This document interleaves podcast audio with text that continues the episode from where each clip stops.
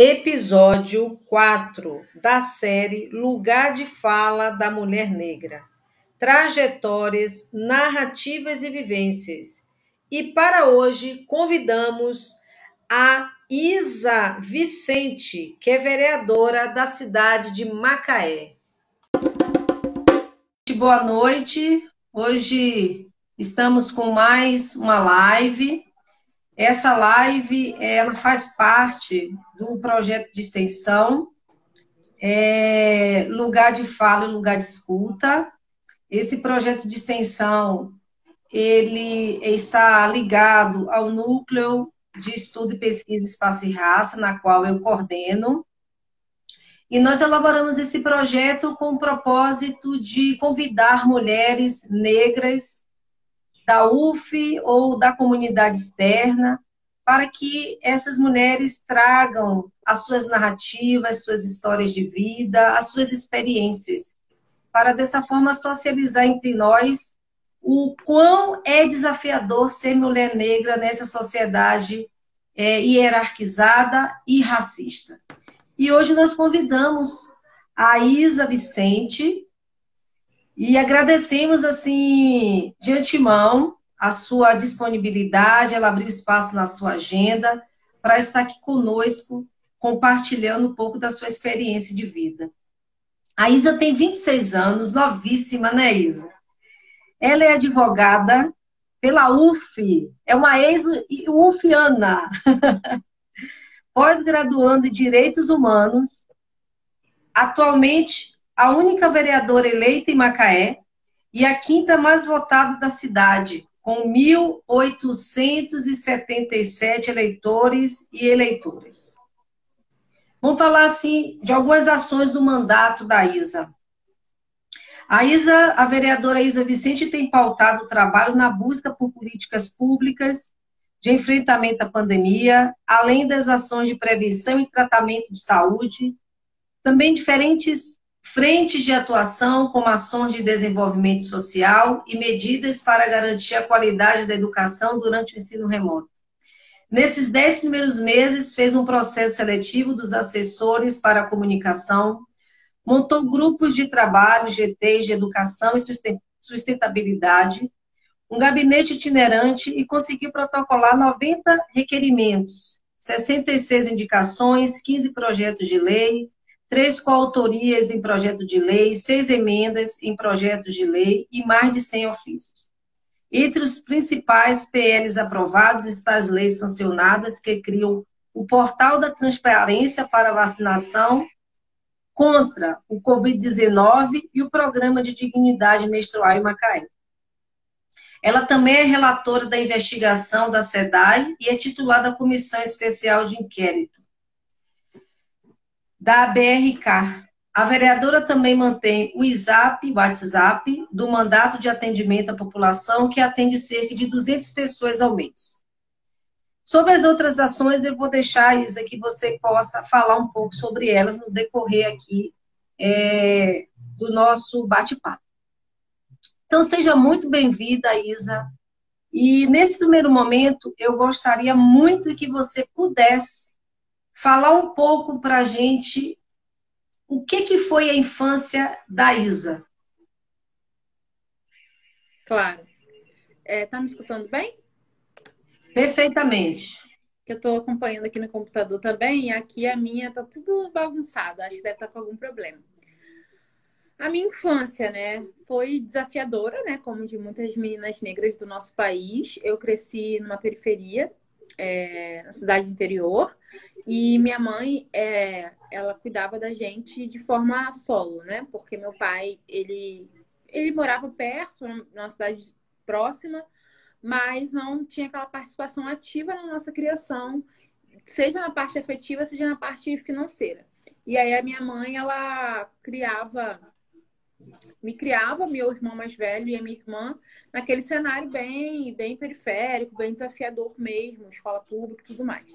E aí, é, na minha infância, eu já gostava muito de acompanhar jornal, de ver o noticiário, de, de conversar sobre política. Então, eu lembro com sete anos, assim, quando, quando, quando o presidente Lula foi eleito, eu ficava assistindo as notícias, assim, ele, as viagens e tal, sempre gostei muito de política.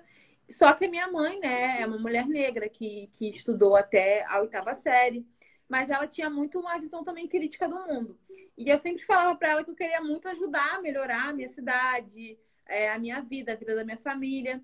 E a mãe sempre falou que a educação seria a arma para para mudar essa realidade, para contribuir com esse cenário, e que eu tinha que estudar, e que eu tinha que ser duas vezes melhor, que eu tinha que me empenhar muito.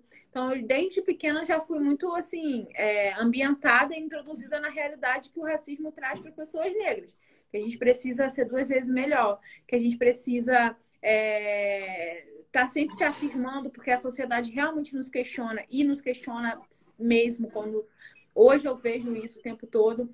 E a minha infância foi essa minha infância, desafiadora, com muitas faltas, mas também com muita com muito, muito sonho, né? Aquela dificuldade da escassez, da, da, do desafio que é ser negra, pobre, mas também muito cheio de sonho, de garra, de vontade de lutar. Então, a minha família, o meu contexto de vida na infância era esse. Eu também, é, no período né, da minha infância, eu comecei a ir à igreja então, na igreja eu também gostava muito de ler, de acompanhar, de participar. Então, foi um espaço que tem uma contribuição muito grande na minha formação é, enquanto liderança. Em qual sentido? De você está com 12 anos ali, você está tendo às vezes que organizar um grupo de jovens, organizar aquela, aquela correria é, leitura, muita leitura. Então, esse espaço foi um espaço importante, assim como também a vida ali de ser criada por uma mãe, uma, uma mãe guerreira demais, batalhadora demais, mas que sempre estava num contexto desfavorável por questões alheias à sua vontade, que era o preço das coisas muito caro, não conseguir comprar, a dificuldade de ter acesso, ter que equilibrar a criação de filhos num contexto de, de que a gente tem muitas meninas com gravidez na adolescência, que tem muitos meninos sendo é, recrutados para o poder paralelo. Então, é uma infância é um pouco assim, né? Desafiadora, né? Quando nós escutamos as narrativas, é, as histórias de mulheres negras, é, a maioria sempre trazem essa, esse desafio de ser criada é, o desafio da família em dar segurança para os filhos. E você, hoje, Isa, é uma referência. Você se considera uma referência? Ah, eu, eu me considero uma, uma resistência, né? Então, assim, eu acho que o cenário que a gente vive é tão, tão, tão difícil para pessoas como eu, e quando alguém chega, né, rompe um pouco as estatísticas, a gente acaba sendo referência para muita gente. Muita gente se inspira. Mas o que a gente tem na realidade é, é exceção. Então hoje eu me sinto uma exceção. Eu quero que eu queria, eu quero, né? Não queria não. Eu quero que mais mulheres cheguem em lugares de influência, que mais meninas negras tenham acesso ao ensino superior, tenham acesso a espaços de decisão. Então, é, é bom ser referência, mas eu quero que, na verdade, seja cada dia mais comum é, pessoas negras, mulheres negras, estarem ocupando espaços de decisão e de relevância na sociedade. E isso foi a sua motivação para que você fosse fazer um curso superior? Você fez o curso superior de, de Direito. Conta pra gente como é que foi isso, foi fácil demais, foi suave, foi tranquilo você entrar na universidade, você enfrentou desafios dentro da universidade? Então, para se manter e encarar, inclusive, né, essa, essas adversidades? Então, foi extremamente desafiador. Começou no, no período que eu estava no ensino médio, aí eu fazia pré-vestibular social aos sábados que era um projeto do governo do estado. Aos sábados a gente fazia é, um pré-vestibular do dia todo, que era o, o período que eu tinha para fazer. Eu fiz ensino médio no Instituto Federal, então a gente lida ali com alguns, com pessoas de renda mais alta, mesmo sendo uma escola pública. E eu, muitos colegas meu, meus pagavam cursinhos caros e tudo mais. Eu não tinha condições, só podia fazer realmente o pré-vestibular social, e começou a buzinar uma coisa aqui na minha, na minha rua. Só podia realmente tá fazer tá o, o pré-vestibular social. E aí eu fazia aos sábados, né, no PVS. E fiz as provas do Enem. passei para algumas licenciaturas, porque eu tinha muita dúvida entre história e direito e jornalismo, ou gestão pública, mas eu queria fazer algo ligado às ciências humanas ou sociais. E aí eu passei para alguns cursos, é, passei para o Rio de Janeiro tudo mais, só que eu não tive condições de ir. Aí tentei mais um ano, aí consegui uma bolsa de ProUni. Depois, mas eu queria fazer, estudar na UF. E aí eu tentei mais um ano, fiz mais um pouco de pré-vestibular e passei para a UF de Macaé. E aí, é, quando você entra nesse cenário, que, por exemplo, nosso curso é integral, ali já foi um desafio, porque muitas pessoas já falavam, oh, como é que você vai conseguir se bancar? Se a sua família não tem condições, que você vai ter custos em outro lugar, não sei o quê. E ali eu falei, não, eu vou conseguir sim. E aí eu trabalhei no verão, juntei, juntei um dinheiro, né? Para tentar me manter no primeiro semestre. E foi assim a faculdade toda. Cada semestre era um semestre. Porque aí, quando acabou essa reserva que eu tinha, eu consegui a bolsa é, permanência da UF. E aí aquilo sustentou ali o, o, o, segundo semestre. Depois, quando veio mais um semestre, eu comecei a fazer iniciação científica. Então, já me ajudava com aquela renda. Aí teve um semestre que eu não consegui bolsa nenhuma, não consegui recurso nenhum. Tive que comecei a vender brownie e trabalhava numa, numa carrocinha de tapioca aos fins de semana, porque eles pagavam uma diária legal, eu conseguia ter um dinheirinho que, que me ajudava nas minhas despesas. E meu, meu, meu companheiro me ajudava com Xerox, né? Na época nós nem, nem éramos casados, mas era aquela, ele era meu namorado. Eu falei, ó, oh, preciso de Xerox, me ajuda aqui. Minha mãe me ajudava a trazer a bolsa de compra para mim. Então, é, foi muito difícil. Então, cada semestre foi um semestre. Mas mesmo assim, eu vivi a universidade na sua toda potência. Eu fiz monitoria, fiz é, pesquisa e fiz extensão e estágio porque eu sempre gostava de viver a universidade, né, dessa forma. Também participei de centro acadêmico, mas era muito desafiador, porque eu tinha que conciliar os horários, a grade de horários de direito da UF, que é bem é, particular e peculiar, com a minha sobrevivência, que era trabalhar e tudo mais. Então, às vezes, tudo que eu me envolvia era muito mais difícil. Mas, é, mesmo assim, eu consegui me formar, passei na prova da OAB antes de me formar e hoje minha profissão é ser advogada, né? Eu sou advogada de formação e já concorri à eleição, fui eleita vereadora, o mandato consome muito tempo, e aí eu continuo me formando, estudando para poder me especializar nessa área de direitos humanos e também de políticas públicas, que é que eu tenho muito interesse. Né? Você falando assim, eu, eu refleti aqui que a universidade ela, se a gente pegar o histórico da universidade, né, e ela foi pensada para a elite brasileira, né? Totalmente. E ela continua sendo pensada para a elite brasileira e não para os trabalhadores. Você, Totalmente. com toda a sua narrativa de, de dificuldade, estágio, bolsa, para se manter. Por quê? Ainda mais o curso que você faz, que é um curso muito elitizado. Sim. E era, então, era é um bem... curso Pode é falar. Tem essa realidade mesmo, assim, é, da questão da escolha. Muitas vezes eu, eu me submeti a participar de algumas coisas e para poder ter um recurso financeiro de subsistência na, na graduação. É, enquanto meus colegas podiam escolher qual estágio eles iam fazer, o que, que eles iam se especializar. Eu tinha que fazer o que eu conseguisse pagar minha conta e continuar estava sustentando a casa e meu, meu, minha outra irmã. Então, assim, a, a faculdade, a forma, os horários como são construídos, ainda são muito pensados para quem tem disponibilidade total de tempo. E ter disponibilidade total de tempo é um fator muito ligado a ser branco, a ser de classe média, que não é a realidade da maioria dos pretos no Brasil. Exatamente. Você disse tudo agora. Essa universidade ela precisa começar a fazer transformações internas para receber cada vez mais esse público. Porque não a gente não regride mais, não tem como regredir mais.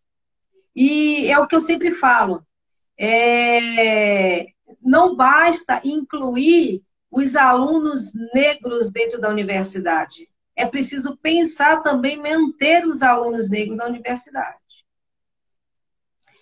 É, agora, fala um pouco para nós, assim, pós-formatura. Pós-formatura? Isso. Então, eu em 2019, né? 2019, eu já estava no, no fim da, da graduação, estava me destacando muito no escritório que eu trabalhava, eu fazia parte de direito tributário e previdenciário, e quando eu me formei, eu fui contratada. Só que eu estava num limbo, porque devido à pandemia, eu me formei em março de 2020, no mês que começou a pandemia. Então, devido à pandemia, eu estava, por exemplo, com a minha carteira da OAB pendente para sair, porque estava fechado os órgãos e tal. Só que eu fui, estava trabalhando mesmo assim, nesse escritório já com funções de, de advogada, né? É, funções no sentido de estar tá liderando um setor. E veio a pandemia, ficou muito desafiador também, era o ano eleitoral, e aí eu estava já com meu. Eu já tinha feito curso de, de formação, já estava com o intuito de ser pré-candidata. E devido ao desafio da pandemia, eu fui desligada do escritório e me dediquei totalmente em 2020 à candidatura e fui eleita. Então agora eu estou no segundo ano, né, no segundo ano de formada, é, dedicando totalmente ao mandato. Então é, é bem isso, né? Eu gosto muito dessa parte de direitos humanos. Então eu faço uma pós de direitos humanos com foco jurídico mesmo, então é, processos de, sobre direitos humanos dos tribunais internacionais, a questão interna também, tem muito essa pegada. E estou me preparando também para um, me inscrever num mestrado de políticas públicas, que eu tenho interesse também em continuar. E hoje eu vivo um mandato, sim, 24 por 7. Quando eu tento, é, quando eu tento fazer outras atividades, sempre acaba se chocando. Por exemplo, quinta-feira eu fui dar uma palestra, que eu também gosto de, de, de ser facilitadora, é, apresentar mentorias, é, dar palestras como, uma, como algo que eu gosto de fazer profissionalmente. Fui dar uma palestra e aí estava tudo organizadinho para eu sair 10 e 20 para poder ir à reunião da CPI que a gente está participando, é, que eu sou titular da CPI. Só que a palestra atrasou, acabou que demorou, Conclusão, eu não consegui. Cheguei na, na, na reunião da CPI já tinha acabado. Então, assim, toda vez que eu tento conciliar com outra coisa, acaba que se choca com, com a função de vereadora, que tem várias nuances, que é a função criativa, então, de você criar projetos de lei, a criação também de conteúdo, de comunicação para a população.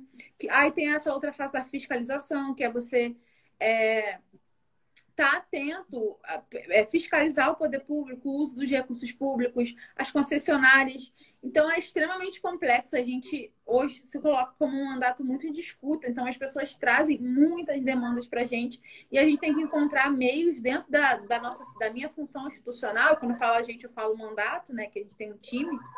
É, meios de apresentar uma resposta ao cidadão do que, que a gente está fazendo, quais são os caminhos possíveis. Agora, Isa, é... o que é ser uma mulher negra e vereadora? Olha, é, é luta. Como, como é ser uma mulher negra, né?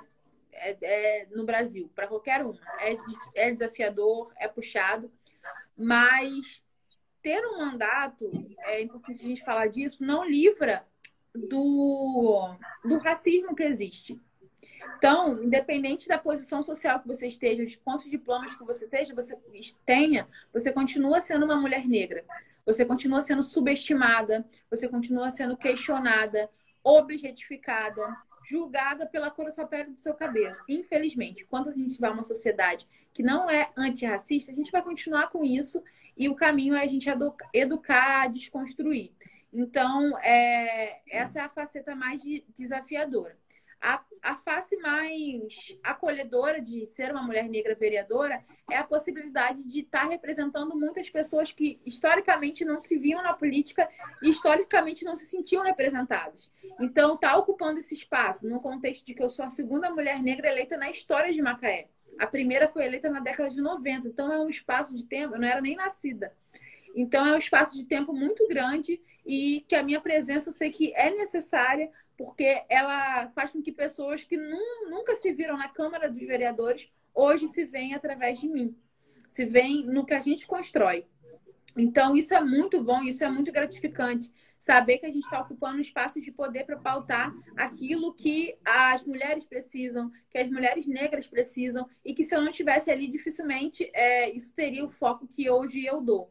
Então, é uma alegria muito grande poder estar tá rompendo essa barreira, construindo uma história, é, construindo não, continuando uma história que vem sendo construída desde que o primeiro negro foi é, chegou no Brasil de forma é, de forma, como posso dizer, né? Da forma que, que aconteceu, que foi através de sequestro, uhum. de violência. Isso. Desde que, uhum. nós chegamos aqui, é, a gente está construindo uma história de resistência, de sobrevivência e de construir esse país. Pessoa, a gente precisa reafirmar que mulheres negras é, atuaram ativamente na construção desse país através da, das suas capacidades, das suas competências.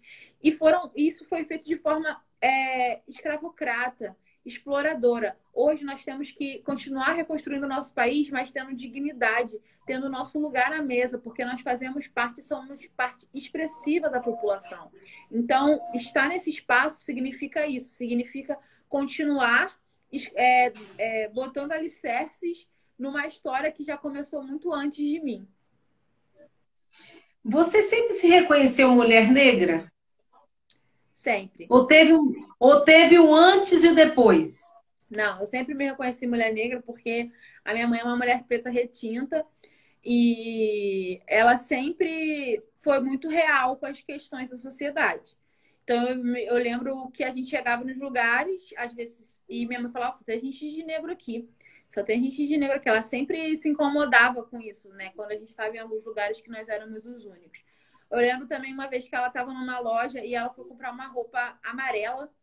E aí a moça falou assim para ela: Ai, amarela, você tem que usar amarelo porque amarelo fica muito bonito em você que é morena. Ai, minha mãe, olha aqui pra minha cara, você acha que eu sou morena? Eu sou preta. Não sei o que, tipo assim, falando com orgulho e reafirmando isso. Então eu nunca tive muito problema com isso.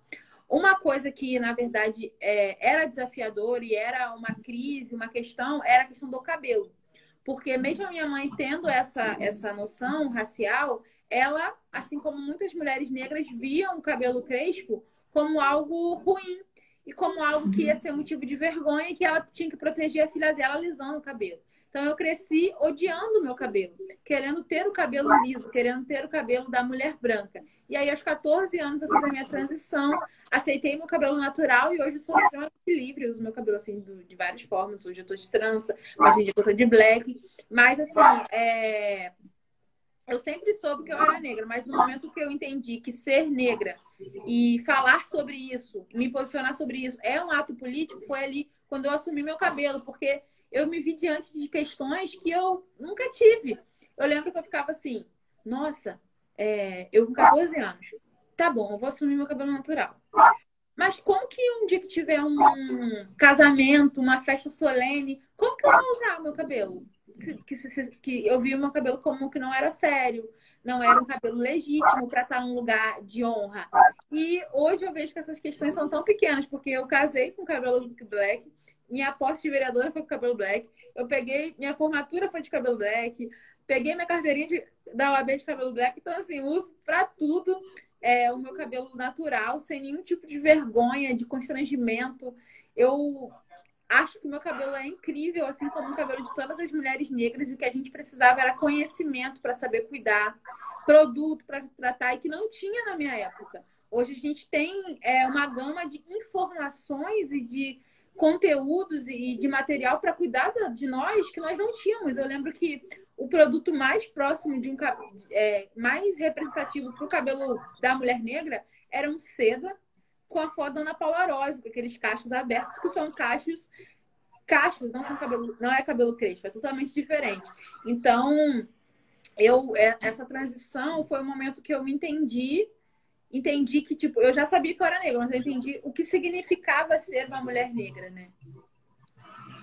Isso que você fala, né? A gente pode refletir o quanto é cruel e violento o racismo, né? Essa a branquitude como referência de superioridade, de modelo de beleza, e o, o quanto isso é, adoece, o quanto isso reprime, quanto isso inferioriza é, as pessoas negras. E que bom que você é uma dessas mulheres que está rompendo, rompeu, rompeu, não está rompendo, não, rompeu e está levando a sua voz e sendo uma referência para muitas meninas e mulheres que hoje passam por esse processo. Eu me lembro que eu tinha, eu sou baiana, é, e eu tinha eu umas amigas, umas vizinhas, amigas é, negras, e eu me lembro muito bem elas usando aquele ferro e, e aquecia o ferro para poder esticar. e o quanto era sofrido aquilo. E eu, eu, eu senti o, o, cheiro de cabelo queimado. Era um, aquilo é um instrumento de tortura, praticamente. Exatamente. É bom também falar sobre isso, né? O como, o como é torturante, o como é torturante, como é violento o racismo e a branquitude, né? Quando a gente fala de branquitude, a gente fala de privilégios e proteção de, de privilégios e como isso é, prejudica, né? As outras pessoas, prejudica as pessoas negras, Com né? Certeza. Que é colocado como que é colocado como outro, como se fosse um ser à parte, como se não existe, não existisse a diversidade. Por que isso? É diversidade. Né? A cor da epiderme, o tipo de cabelo, o, a, o formato do nariz, o formato da boca, isso é diversidade, não é que é melhor ou pior, ou superior ou inferior. Só que a, colonia, a colonialidade fez isso. Fez isso e muita gente interiorizou e criou a subjetividade. E olha assim, e olha desse jeito. Com certeza. É, você poderia falar agora um pouquinho é, dos seus projetos, assim, o que você tem desenvolvido, é, o que você tem pensado, inclusive assim, em direção às mulheres negras? Claro. É, a gente tem aí alguns pilares do nosso mandato, né? Algumas coisas que norteiam, né? E balizam a minha atuação. Entre eles é fazer a política ser mais acessível, inclusiva para pessoas, todas as pessoas, inclusive para aquelas que foram historicamente excluídas. O outro pilar que a gente pensa aí é de uma gestão pública eficiente e transparente. Então, tudo que a gente faz é muito nesse sentido, de melhorar a, a, a relação de credibilidade das pessoas com a administração.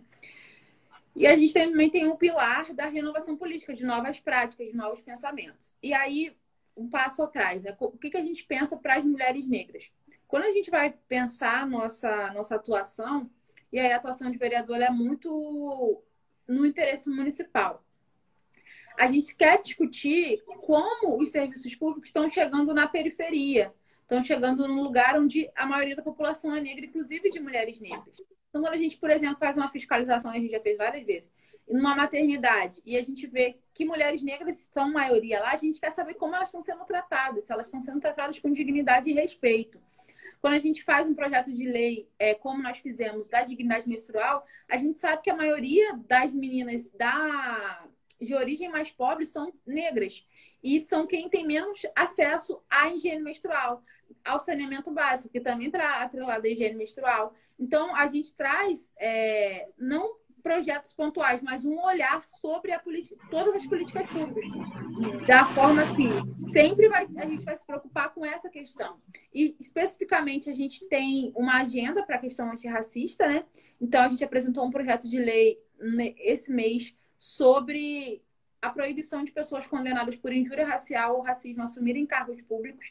Então, acho que é um passo importante, porque como a pessoa vai ser servidor público, se ela tem esse passado, né? Como que ela vai atender a população se ela tem uma, uma realidade de racismo e injúria racial? Então, a gente apresentou esse projeto. A gente tem é, rodas de conversa e eventos para discutir isso, para discutir o racismo nas instituições. Estamos ativamente participando de, de debates sobre isso. E eu vejo que a gente precisa, quando pensa cidade, município, pensar territórios e pensar que uma cidade boa para mulheres vai ser uma cidade boa para todo mundo. Então, quando a gente pensa para mulheres negras, ela vai ser mais digna para outras pessoas também. Então, é pensar esse saneamento, pensar o transporte público, que são os, os, os problemas de massa. E quando a gente olha para essa, essa pobreza, quando a gente olha para esse desafio, a gente vê que tem cor. Então, as políticas, por exemplo, que a gente discute muito de direito das mulheres, é pensando naquela mulher que é periférica, na mulher que não tem acesso à informação, que ela precisa de uma prestação prática. A gente também defende os, o, um, a renda básica, né? Um projeto de transferência de renda robusta para o município. A gente tem discutido muito isso, é, porque a pobreza tem crescido, tem 38 mil pessoas em extrema pobreza em Macaé. E aí, se a gente conseguir ter acesso à informação de cor, a gente vai saber que vai chegar no fator racial. Então, algo importante que a gente também deve pautar no ano que vem, passada a pandemia, é a questão de dados. Então, a gente precisa de dados raciais no município, que é desafiador também, né? Então, é, é um pouco disso que a gente vem atuando e por isso é meu trabalho é, abraça né, as minorias e também a causa das mulheres negras essa coisa de, dos dados raciais é algo muito sério, né? É, parece que o apagamento disso é uma forma de, é, digamos assim, cobertar, na verdade, a real situação das pessoas negras, para sustentar o mito da democracia racial, de que não existe racismo, que a desigualdade é só de classe, não levando em consideração o gênero e a raça. E nós sabemos muito bem que, na verdade, é, a cor a cor preta no Brasil representa a pobreza. Segundo o IBGE, em 2014, 76 milhões de pessoas pobres no Brasil são negras. Então, não pode ser só classe, tem que ter raça e gênero.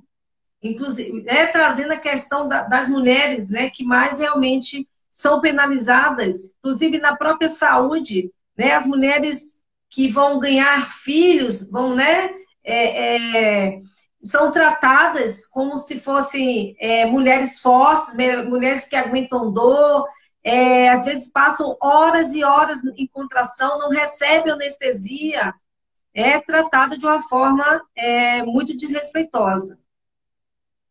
Com certeza. É, Para gente, a gente ir finalizando, eu vou te fazer uma pergunta e você. um bate-bola, tá?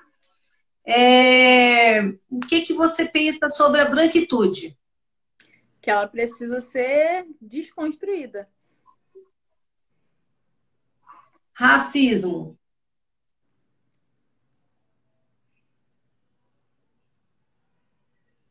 Terrível, cruel, desumano. Macaé a melhor cidade do Rio de Janeiro, do Brasil e do mundo? Sua mãe. Tudo para mim. Isa ontem, Isa hoje e Isa amanhã. Isa ontem é cheia de sonhos. Isa hoje tem o um pé na realidade. Isa amanhã vai continuar sonhando e realizando, porque ela é sonhalizadora. Ótimo. É, Isa, é, quero te agradecer imensamente você ter aceitado o convite, né? Quem fez a mediação foi a Júlia, é aluna né, do curso de Serviço Social da UF de Campos. E, assim, pela sua presença, pela troca, e que você possa cada vez mais, assim, expandir a sua garra, a sua luta, porque você é necessária. Você é necessária onde você está para que mulheres negras que são excluídas, segregadas, que não têm voz, possam, através de você, alcançar aquilo que lhe é de direito, né? que está na nossa Constituição Federal e que é desrespeitada permanentemente por esse grupo hegemônico constituído de pessoas brancas e que querem manter os seus privilégios. Tá? Eu te agradeço imensamente, Obrigada. foi muito bom trocar com você. Se Eu você quiser dar suas considerações finais, fique à vontade.